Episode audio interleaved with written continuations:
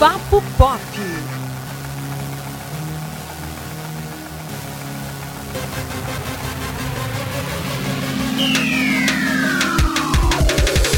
Olá, internauta, seja muito bem-vindo a mais uma edição do nosso podcast Papo Pop, do Sistema Jornal do Comércio Interior. Toda semana, né, a gente traz para você uma discussão do mundo da música, da literatura, do cinema, né, Elton? Da cultura Isso. pop em geral. O meu nome é Antônio Neto, estou aqui com o Elton Breitner Olá, pessoal. e hoje a gente finalmente vai falar de literatura, vamos falar de livros, quebrando barreiras hoje. Sim, mais uma vez, né? Depois de tanto filme, tanta série, tivemos um momento musical muito bacana, mas agora sim vamos falar de literatura. Pra você ver, né, o Papo Pop é tudo. Tudo. Estamos recebendo aqui nos estúdios o Brendo Washington. Eu falei certo? Falou certo.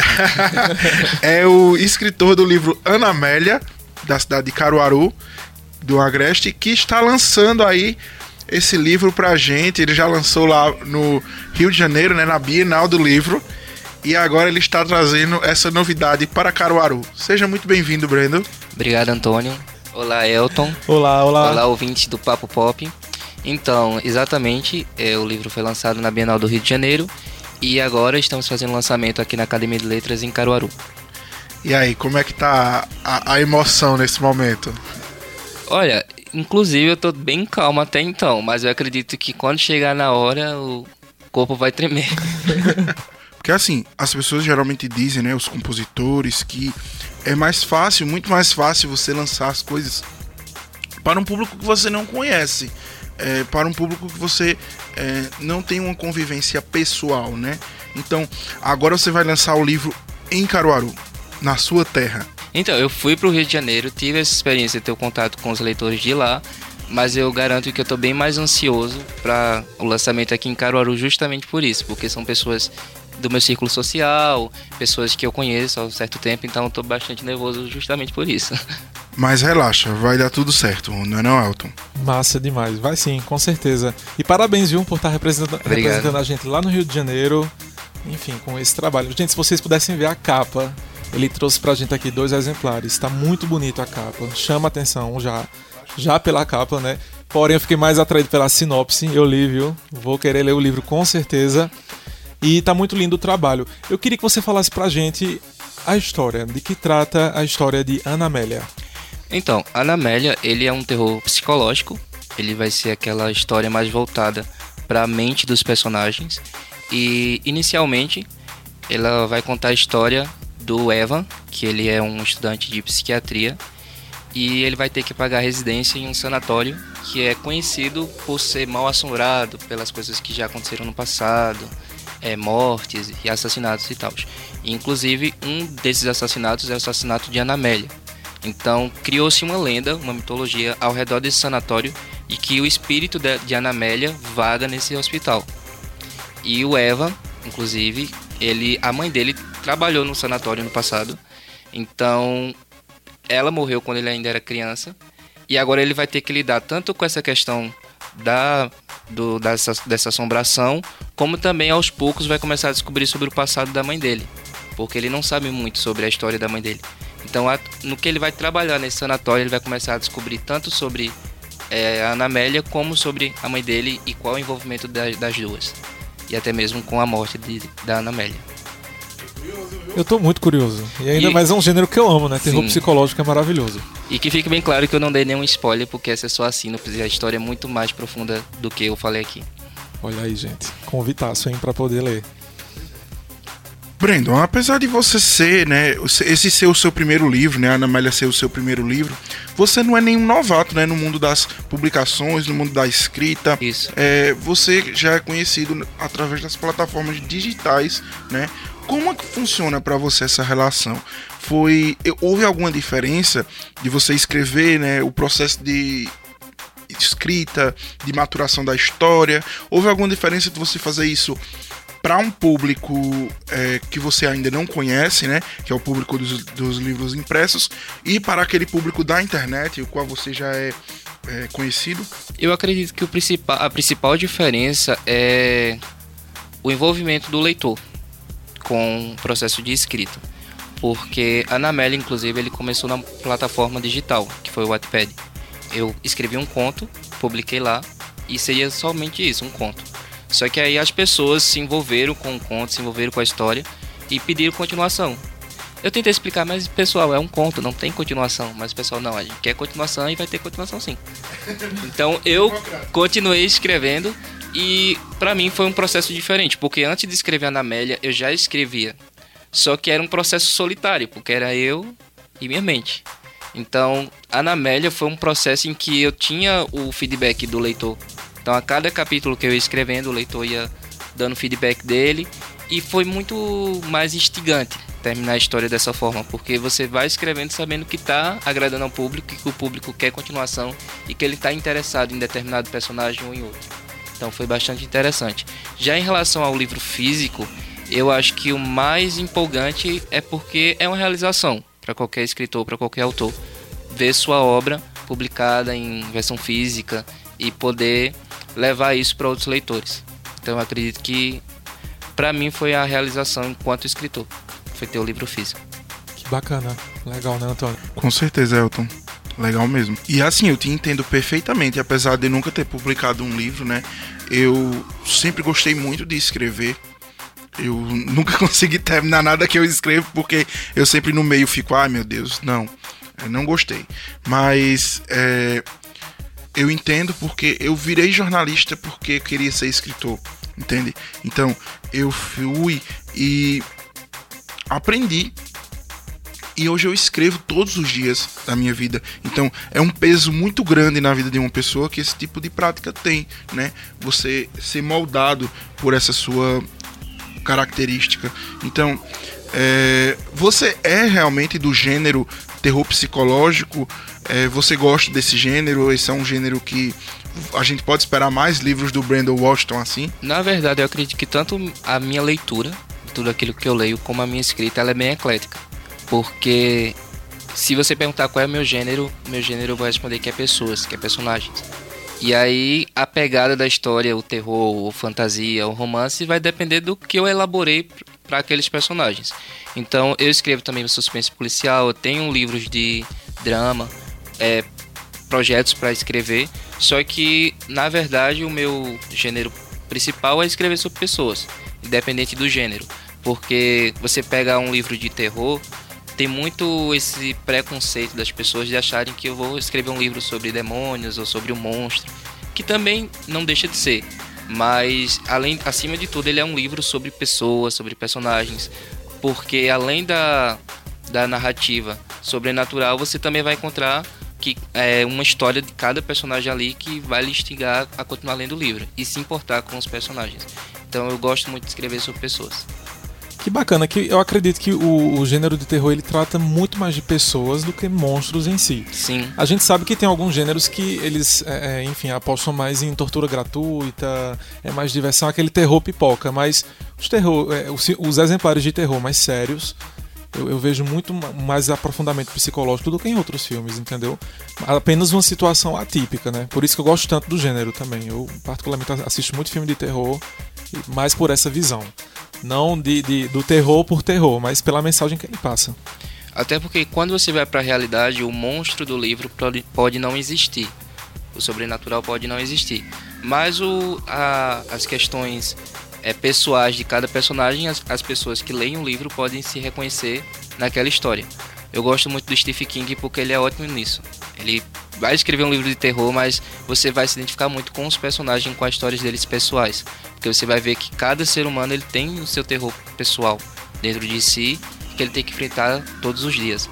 Então eu acho que é nessa pegada aí. Aproveitando esse seu gancho aí, qual seria o terror do Evan, né? O personagem principal da história. Olha, o terror do Eva é, eu não posso dizer exatamente porque seria um spoiler. Mas ele tem uma dificuldade muito grande com o pai dele, de relação de, de quando ele ainda era pequeno, porque ele culpa o pai dele pela morte da mãe dele. Então o pai dele, inclusive, é chefe de psiquiatria do hospital em que ele está trabalhando. Então ele vai ter que lidar com essa situação. Tem outras questões que eu deixo mais para frente no livro para abordar, porque são questões delicadas mas ele vai ter que lidar com essa situação, porque ele não se dá bem com o pai, ele não fala com o pai dele, mas aí ele vai ter que trabalhar com o pai dele agora. Na verdade, nem ele sabe o que, é que ele tá fazendo naquele sanatório ali. Pesadíssimo. É, voltando um pouco mais atrás, quais foram as principais influências para compor a história? Olha, é, na verdade, o autor que me incentivou a escrever um livro, que eu terminei de ler o livro dele e pensei, eu quero ser escritor, eu quero escrever, foi o Jim Brown, do Código da Vinci. Então, eu li aquele livro e tive vontade de fazer algo que chegasse pelo menos aos pés do que é aquela obra. Então, eu poderia dizer que o meu gênero que eu mais escrevo é o suspense policial, é de investigação, porque eu gosto muito de deixar o leitor curioso, querendo saber o que é que está acontecendo. E isso também vai ser encontrado em Anamélia, porque a cada capítulo você vai entender menos ainda do que está acontecendo. E você vai ter que continuar lendo, continuar lendo para poder chegar no final e ainda continuar sem entender nada, porque a história é nesse nível. Mas eu acredito que depois do Tim Brown temos também o Stephen King, é claro, que hoje eu acredito que seja a minha principal referência pela questão do gênero. Mas além do Jim Brown, tem o, é, a Cassandra Clare, que é do da série Instrumentos Mortais. Porque ela escreve de tudo um pouco e ela escreve muito bem. Então, se você for para a questão da escrita dela, incentiva bastante a tentar escrever algo é, com aquela qualidade. Caramba, Elton, só fera. Só fera. É, mas o Dan Brown, eu gosto muito dele. Ele tem assim uma pegada muito suspense que leva você por todas as páginas do livro até o final, sabe? É, eu admiro muito essa peculiaridade dele e eu gosto muito da série dele do Robert Langdon. Eu li assim todos os livros, porque aborda tudo, na verdade, né? Aborda religião, aborda ciência, aborda cultura. O último falou tecnologia. Então, é um livro que ele não fica podado pelo gênero, né? Ele é um, é um suspense policial, mas é, de tudo você encontra, né? É como a Feira de Caruaru. é, eu gosto muito do Dan Brown mesmo. Ele faz um, uma coisa em Fortaleza Digital, por exemplo, né, que é um recurso que eu acredito que é a coisa mais literária que existe na face da Terra.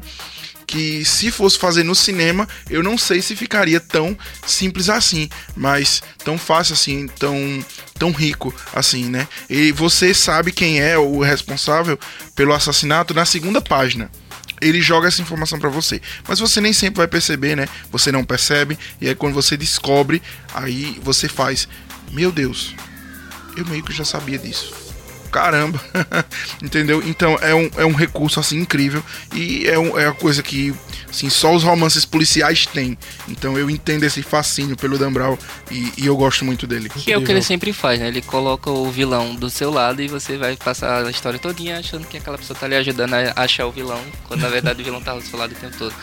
Eu acho que o a principal característica do Jim Brown é que ele consegue beber muito da realidade. Então ele pega muitos fatos históricos, ele pega muitas coisas da realidade e leva isso para o livro. Isso torna o livro bem mais palpável, bem mais verossímil. E aí, independente do gênero, eu procuro trazer isso para os meus livros também. Então, é Ana Amélia é um terror psicológico, ela vai focar mais no sanatório palatino, mas também vai ter partes em que vai beber um pouquinho da história do Brasil, porque a história se passa em São Paulo. E alguns pontos a história vai no passado e volta, e quando ela vai para o passado não tem como evitar falar do, dos contextos históricos. Porque a gente pega para para pra pensar, a gente enquanto ser humano, a gente não pensa só numa coisa, a gente não só faz uma coisa, a gente tá sempre pensando em várias coisas ao mesmo tempo e fazendo várias coisas ao mesmo tempo, sentindo várias coisas ao mesmo tempo. Então, a, o contexto histórico que está acontecendo na sociedade influencia no que a gente está pensando. Então, eu acredito muito nisso, de pegar o que está acontecendo lá fora, trazer para a história para tornar ela mais verossímil para as pessoas que, estão que estão lendo. Muito bom. É, falando um pouco da questão do mercado literário, algum momento assim na concepção do livro, quando você já tinha a história, na verdade, pronta, qual foi a maior dificuldade? Pareceu ser impossível em algum momento? Como é que foi essa trajetória? Olha, é, o mercado literário brasileiro ele é complicado.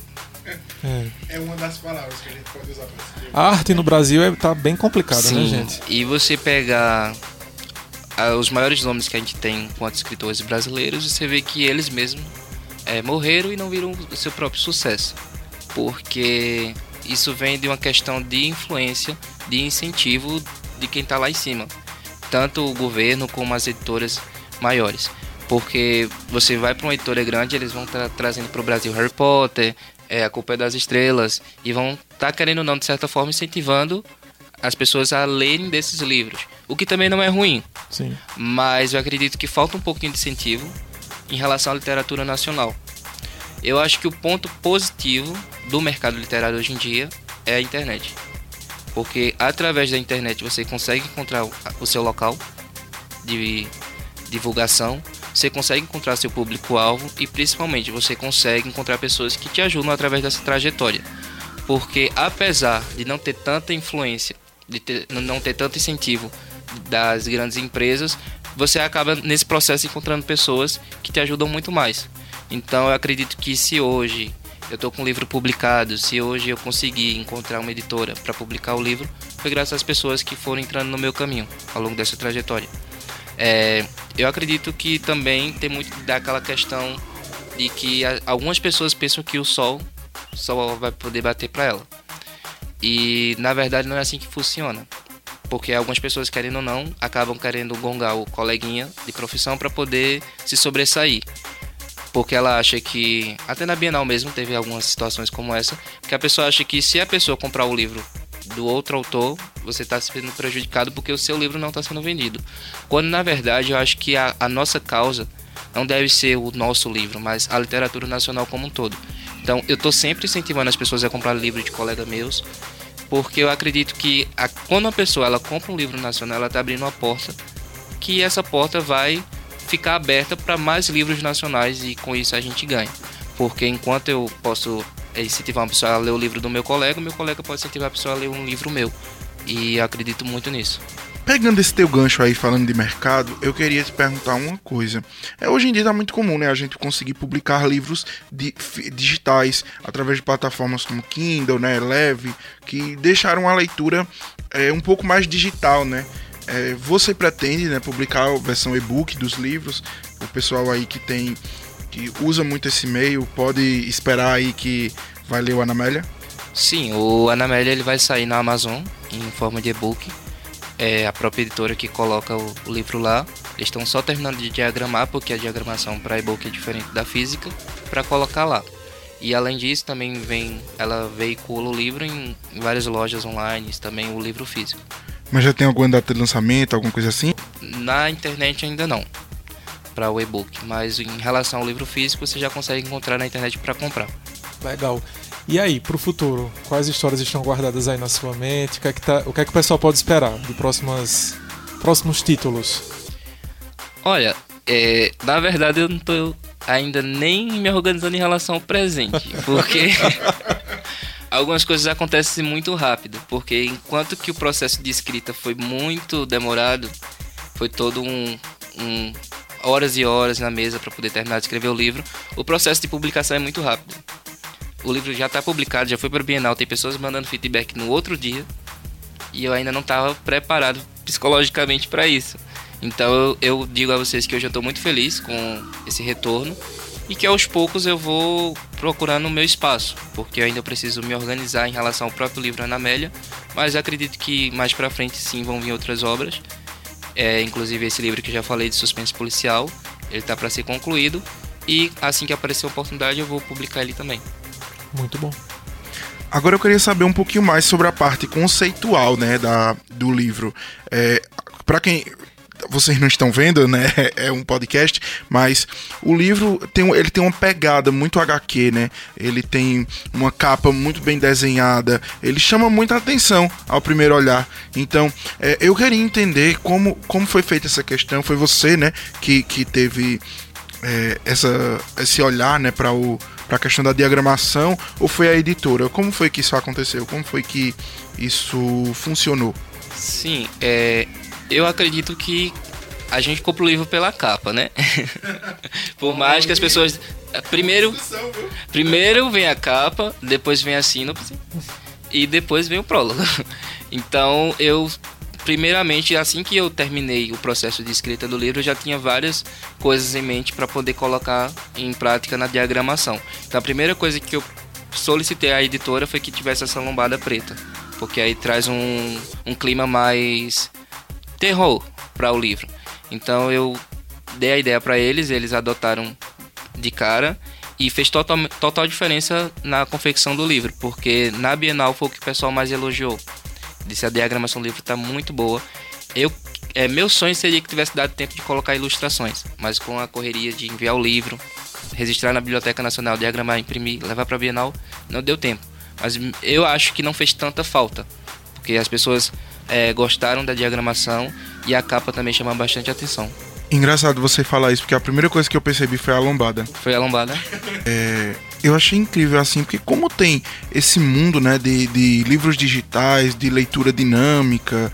Você tem que chamar a atenção de alguma forma. Exato, e isso rende até uma discussão, porque é, a gente estava falando muito aqui no Papo Pop, em um episódio passado, sobre colecionar, sobre colecionar coisas. E livro, assim como DVD, é uma coisa que está virando um item raro para você colecionar. Tem lojas que você não encontra mais livro. E é livro tipo Harry Potter, best-seller.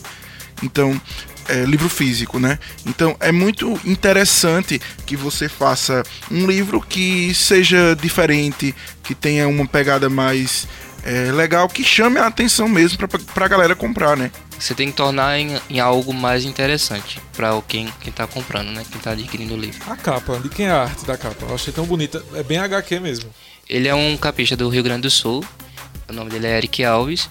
E quando eu entrei em contato com a editora e expliquei para eles qual seria a minha ideia, eles mandaram diretamente para esse capista, porque ele é ilustrador e eles investem muito em ilustrações, porque eles acreditam que se sua história é única, a capa também tem que ser única. Então não adianta você comprar uma imagem na internet, tacar lá no livro e depois ter outro livro com a mesma capa. Então eles é, indicaram esse ilustrador. Eu tinha uma ideia fixa de que eu queria uma freira no, na capa, que eu queria um, essa freira segurando um bebê. E quando foi pro processo de criação, porque eu sou uma pessoa muito perfeccionista. Então ele mandou o rascunho para mim, eu super adorei. E aí ele foi pra uma pegada mais colorida. Assim, opa, volta. Dá ré, que tá ficando legal, mas não é bem por aí. Então a gente voltou pro começo, ele investiu mais nessa questão do delineado, do, pontilha, do pontilhismo, e aí deu esse resultado. Quando eu vi a capa pronta, eu realmente é, enxerguei minha história na capa. Então eu consegui ver a Anamélia ali estampada na capa e isso foi incrível. Então acredito que é assim que tem que ser o leitor, ele, o escritor, ele tem que enxergar sua obra na capa para que o leitor também consiga enxergar, porque eu, eu, não sei vocês, mas eu sou o tipo de pessoa que eu tô lendo, quando eu pauso a leitura, eu volto pra capa e fico lá olhando a capa. Sim, com certeza. Eu e... amo ficar deslumbrando a capa. É eu fico bom. olhando pra capa e tentando entender o que, é que aquilo ali tem a ver com a história. Então eu acho isso muito é, legal. Pois é, é, analisando essa capa, é muito fácil você se ver perguntando, né? Que tipo de história essa capa esconde?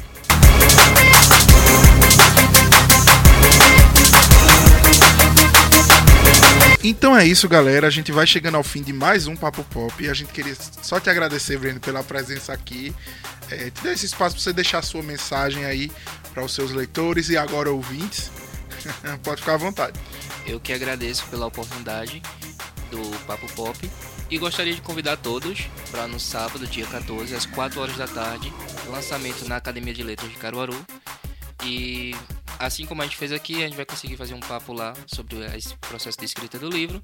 E é isso, gente. É, se vocês quiserem conhecer mais sobre a história da, do livro e sobre o processo, é só acessar na Amélia o livro no Instagram e ficar por dentro de tudo. Olha aí. Massa demais. Obrigado, Brandon, pela participação. Obrigado, Elton. Valeu. É isso aí, pessoal. Então temos aí nosso papo com literatura. E Antônio, onde é que o pessoal encontra a gente? Spotify, Deezer, Apple Podcasts, Google Podcasts.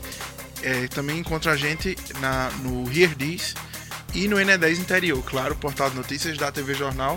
Sugestões, críticas, é, comentários, é, você pode enviar para o e-mail podcast.tvjc.com.br que a gente vai estar tá lá prontíssimo para ouvir vocês, né, Elton? Isso mesmo. Então até a próxima, pessoal. Valeu! Valeu!